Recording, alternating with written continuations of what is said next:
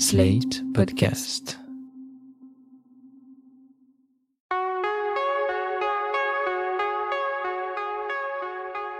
Je m'appelle Thomas Messias, je suis un homme blanc, cisgenre, hétérosexuel, et à un mètre près, j'évalue la longueur de mon pénis à environ 100 cm.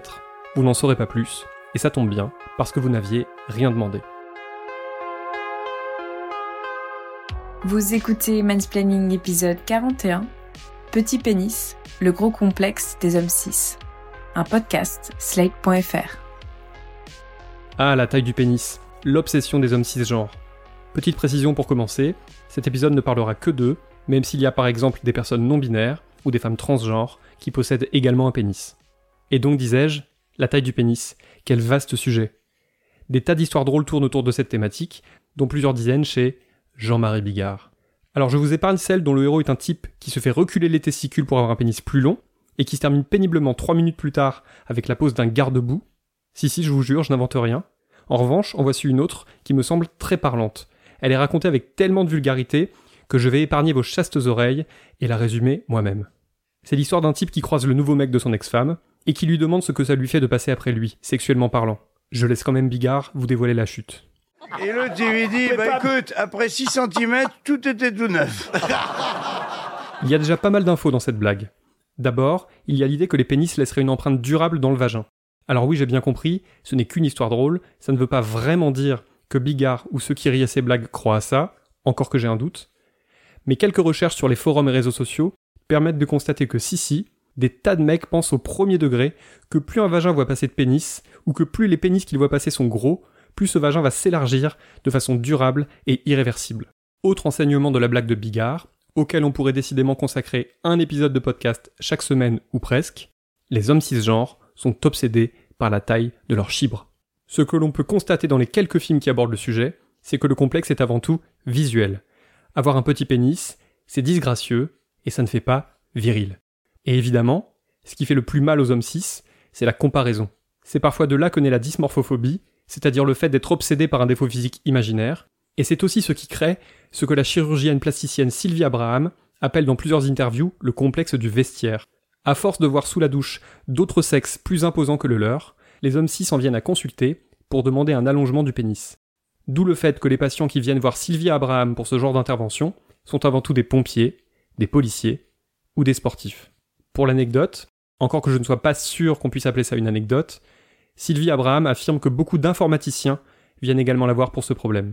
Et selon elle, c'est parce qu'une partie d'entre eux nourrissent une véritable obsession pour les séries statistiques. Savoir qu'ils sont en dessous de la moyenne ou de la médiane les rend malades. C'est comme un complexe du vestiaire, mais sans le vestiaire. Je pense qu'il ne doit pas être simple de vivre avec un petit pénis. Cela doit rendre effroyablement difficile l'entrée dans la vie sexuelle et ou amoureuse.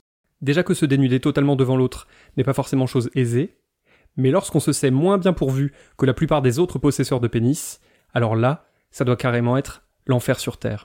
C'est d'ailleurs ce que montre Little Penis, un court-métrage norvégien, qui se déroule dans un groupe de paroles dédié aux hommes cis à petit sexe. Un nouveau venu y décrit quelques-unes des scènes les plus traumatisantes de sa vie, de douches collectives en crise de panique face à des partenaires pleines de désirs.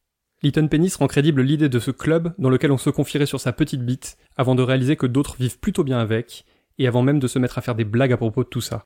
Un esprit de camaraderie et de fraternité règne sur ce petit groupe, mais une vraie fraternité, dans le sens noble et hélas bien trop rare de ce terme, c'est-à-dire un état de cohésion qui permet de lutter ensemble contre l'adversité et les coups du sort génétique. En plus d'une fin bien vue, mais que je vous laisse le soin de découvrir grâce au lien que vous trouverez dans la description, le film se distingue par un leitmotiv chanté qui pourrait faire énormément de bien aux personnes concernées. Tu n'es pas ton pénis. Nous ne sommes pas nos pénis. D'ailleurs, c'est une phrase qu'il serait bête de réserver aux propriétaires de petits pénis. Elle pourrait aussi rappeler aux porteurs d'appendices surdimensionnés que cela ne leur donne pas plus de droits que les autres, et qu'ils ne sont pas de meilleures personnes pour autant. Et puis on pourrait l'élargir encore plus d'ailleurs, pour rappeler que, qui que nous soyons, personne ne doit nous réduire à notre corps ou à une partie de celui-ci. Les femmes sont les premières victimes de ce genre de considération, elles le sont même au quotidien, mais il arrive, sur des thématiques comme celle dont je vous parle aujourd'hui, que les hommes soient également concernés. J'ai du mal à imaginer qu'un groupe de paroles comme celui de Little Penis puisse exister. Je n'en ai en tout cas trouvé aucune trace, même si c'est peut-être le genre d'info qui ne se transmet que sous le manteau. Mais je trouve cette idée inspirante. Déjà parce que cela rappelle, et c'est clairement mon obsession de fin de saison, que les hommes ne se parlent pas assez de choses intimes, ce qui pourrait changer tellement de choses pour eux et pour les autres. Ensuite parce que parler de ce genre de préoccupation permet de la banaliser, de la faire entrer pourquoi pas dans le domaine du médical, mais en tout cas de ne pas laisser le monopole du sujet aux gros lourds amateurs d'histoires drôles vulgaires et oppressives. Qu'un phallus sous-dimensionné ne puisse être qu'un objet de moquerie, mais jamais l'objet d'une discussion saine, ça doit rendre les choses encore plus crispantes, frustrantes et humiliantes pour les individus que ça concerne. Effectivement, dans le cinéma, les petits gags ne sont jamais autre chose qu'un pur matériel pour blague grasse. Je ne dis pas qu'il faudrait faire un film sérieux d'une heure trente sur cette thématique, quoique ça pourrait avoir plus d'une vertu, mais disons que si pénis court sur pattes pouvait ne pas être systématiquement synonyme d'humiliation, ce serait quand même franchement pas mal. Un exemple parmi d'autres, le film Endiablé, dans lequel Brendan Fraser a droit à plusieurs vœux, un peu comme Aladdin. Ce que vous allez entendre, c'est le passage où il est devenu le meilleur joueur de basket du monde, admiré par toute la planète et convoité par toutes les femmes. Sauf que quand une journaliste vient lui faire du gringue dans les vestiaires et que sa serviette tombe, tout dérape. Oh mon dieu, je, je viens de m'apercevoir que j'ai un petit truc rikiki. Mais qu'est-ce qui est rikiki? Oh non, non, non, non, c'est un truc qu'il faut que j'écrive. Quoi, sur moi? Oui, oui, une toute petite dépêche bien tassée sur le match de ce soir. Bah, est-ce qu'on va se voir après la tournée? Eh bien, moi, j'en serais ravie, mais en ce moment, je suis sur un reportage, un gros truc énorme sur les dessous de la NFL, voyez? J'aurais probablement pas le temps, désolée. L'exemple le plus connu est peut-être celui d'Austin Powers, espion british à l'incroyable mojo, mais pour qui la taille du sexe est visiblement un problème. Là, on se moque moins du pénis du personnage que de son désir absolu d'être l'homme le plus viril et le plus attirant du monde en toute occasion. C'est lourd, comme la plupart du temps avec cette trilogie Austin Powers, mais ça passe. Ensuite, un développeur de, de pénis suédois à pompe. Non, c'est pas à moi. Un reçu de carte de crédit pour un agrandisseur de pénis à pompe suédois signé par Austin Powers. Je vous dis que ça doit être à quelqu'un d'autre que moi.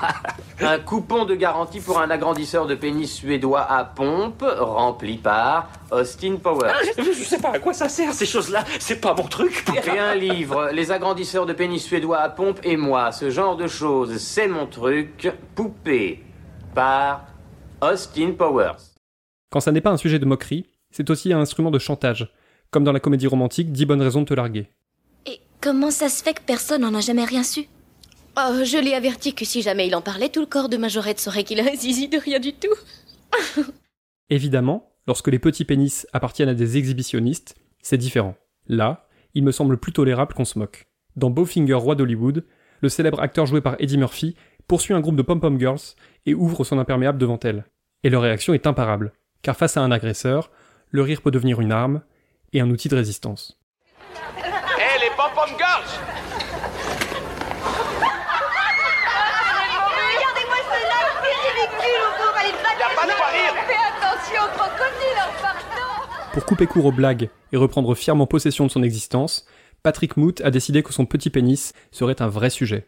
En 2012, ce jeune américain demandait sa petite amie en mariage pendant le temps mort d'un match de basket auquel il assistait avec elle. Et non seulement la jeune femme a préféré quitter la salle plutôt que d'accepter, mais en plus, la vidéo tournée par un autre spectateur est devenue virale. 10 millions de vues en 4 jours. My name's Patrick Moot. I live in Los Angeles, and apparently, I have a small penis. I didn't know that it was small, no one had ever told me that until I proposed to my girlfriend, and she said no because of it. L'histoire de Patrick Moot ne s'arrête pas là. Un peu plus tard, en privé cette fois, la jeune femme lui a expliqué que si elle ne souhaitait pas l'épouser, c'était notamment à cause de la taille de son sexe. Une fois le choc passé, l'acteur a décidé de tourner un documentaire sur ce sujet, allant à la rencontre de médecins, d'ex-petites amies, mais aussi de professionnels du X pour savoir si la taille compte vraiment ou pas. Le résultat est un documentaire nommé Unhung Hero.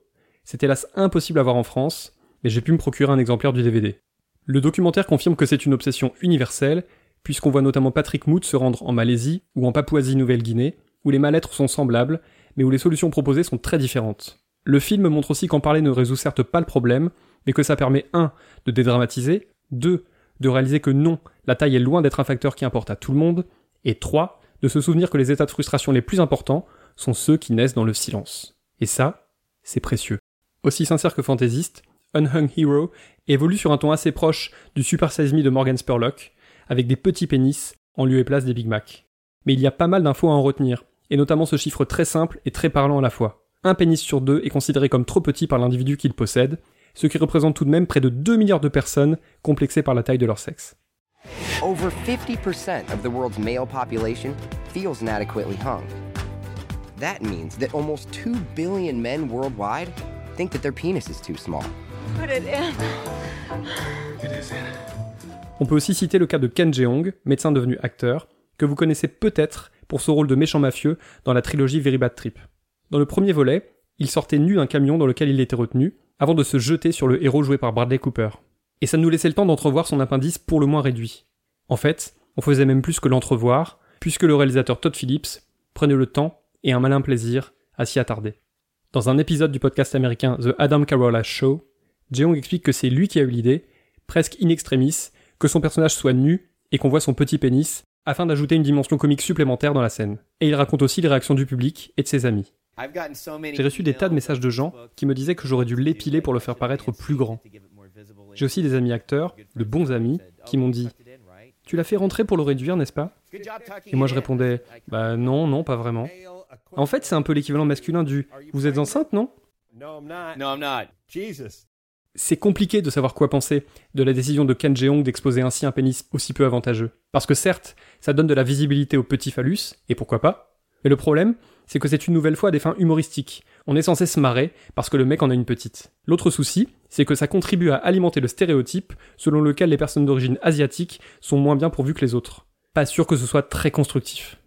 Même si ce sont deux situations qui n'ont rien à voir, la taille réduite du pénis et l'impuissance me semblent gangrénées par le même problème, à savoir le règne du silence. Bien sûr, il y a un pourcentage de personnes qui vous diront que la taille du pénis de leur partenaire est super importante pour elles, et qu'en plus il y a intérêt à ce qu'il atteigne en permanence des sommets de rigidité, mais il y a aussi les autres. Toutes les autres. Celles pour qui, au fond, la taille du pénis n'est pas si importante que ça. Pour étayer mon propos, voilà quelques statistiques produites par l'IFOP en 2015 et 2019, et notamment relayées par la journaliste Maya Mazoret dans plusieurs de ses chroniques publiées sur le monde.fr. En vrac, vous apprendrez que 74% des femmes ont atteint l'orgasme lors de leur dernier rapport sexuel hétérosexuel, que 49% des femmes ont régulièrement du mal à avoir un orgasme, que 86% des lesbiennes disent jouir habituellement ou toujours, et que seuls 20 à 30% des femmes parviennent jusqu'à l'orgasme par une stimulation uniquement vaginale. Autrement dit, le pénis n'est pas la clé de la sexualité. Ou en tout cas pas la seule, loin de là. Mais si la taille parfois réduite de certains pénis fait autant rougir leurs possesseurs, c'est parce que la société continue d'affirmer qu'un rapport sexuel hétérosexuel équivaut à la pénétration d'un vagin ou d'un anus par un pénis.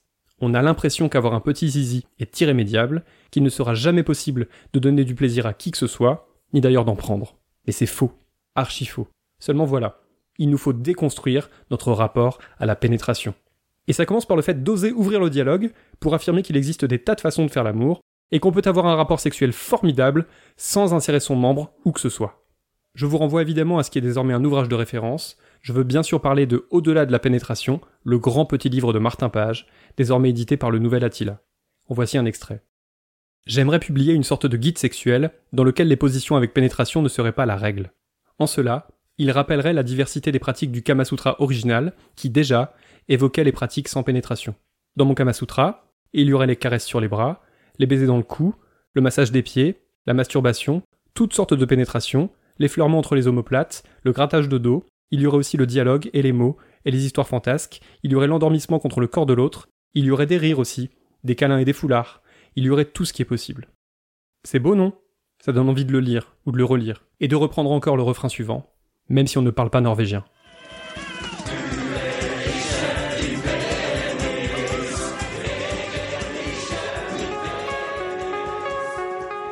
Voilà, c'était l'épisode 41 et le dernier de la saison 2 de Mansplaining, un podcast proposé par Sled.fr. Merci à Aurélie Rodriguez et Benjamin Ours. Si vous avez aimé ce podcast, n'hésitez pas à le dire en nous couvrant d'étoiles partout où vous le pouvez, 5 de préférence, et en en parlant le plus possible autour de vous. Toutes vos remarques et vos questions sont les bienvenues à l'adresse suivante mansplaining at sled.fr. Vous pouvez aussi me contacter via Twitter ou Instagram, mes messages privés sont toujours ouverts. Toutes les références aux articles, œuvres, vidéos citées se trouvent dans la description de ce podcast. On se retrouve une fois en juillet et une fois en août pour les hors-séries estivaux, avant d'attaquer la saison 3 en septembre. Prenez soin de vous.